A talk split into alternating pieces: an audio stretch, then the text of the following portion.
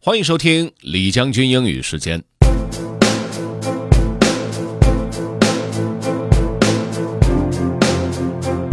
今天和大家分享这篇内容呢，是来自于《哈佛商业评论》的一篇文章的开头啊。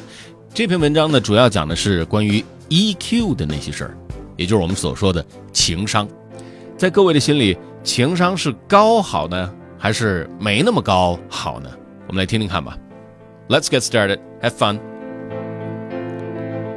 The Downsides of Being Very Emotionally Intelligent by Thomas Chamorro Premuzic and Adam Yearsley. Gemma is extremely caring and sensitive. She pays a great deal of attention to others' emotions and is kind and considerate. Gemma is also quite optimistic. She is usually upbeat and remains positive even in the face of bad news. Her colleagues love working with her because they see her as a beacon of calm, no matter how much stress and pressure there is at work. Gemma is enthusiastic and never loses her cool. Gemma's manager enjoys dealing with her, as she rarely complains about anything, is reliable and dependable, and shows great levels of organizational citizenship.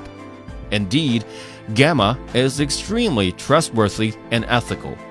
Furthermore, Gemma's personality also means that she is generally engaged at work, even when her boss is not doing a great job at managing her. Who wouldn't want to hire Gemma? In many ways, she seems like the ideal employee, someone with excellent potential for a career in management. If you agree, you are not alone. Most people would find Gemma's personality a great asset, and not just in a work context.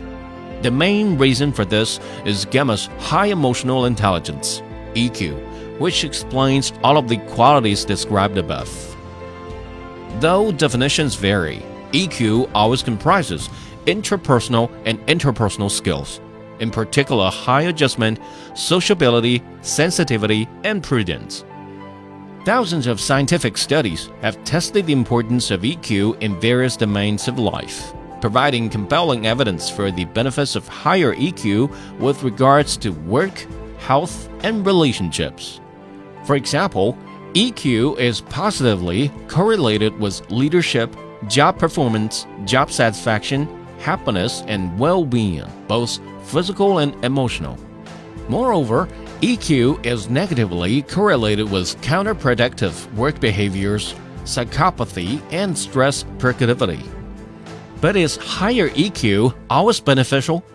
Although the downside of higher EQ remains largely unexplored, there are many reasons for being cautious about a one size fits all or higher is always better take on EQ.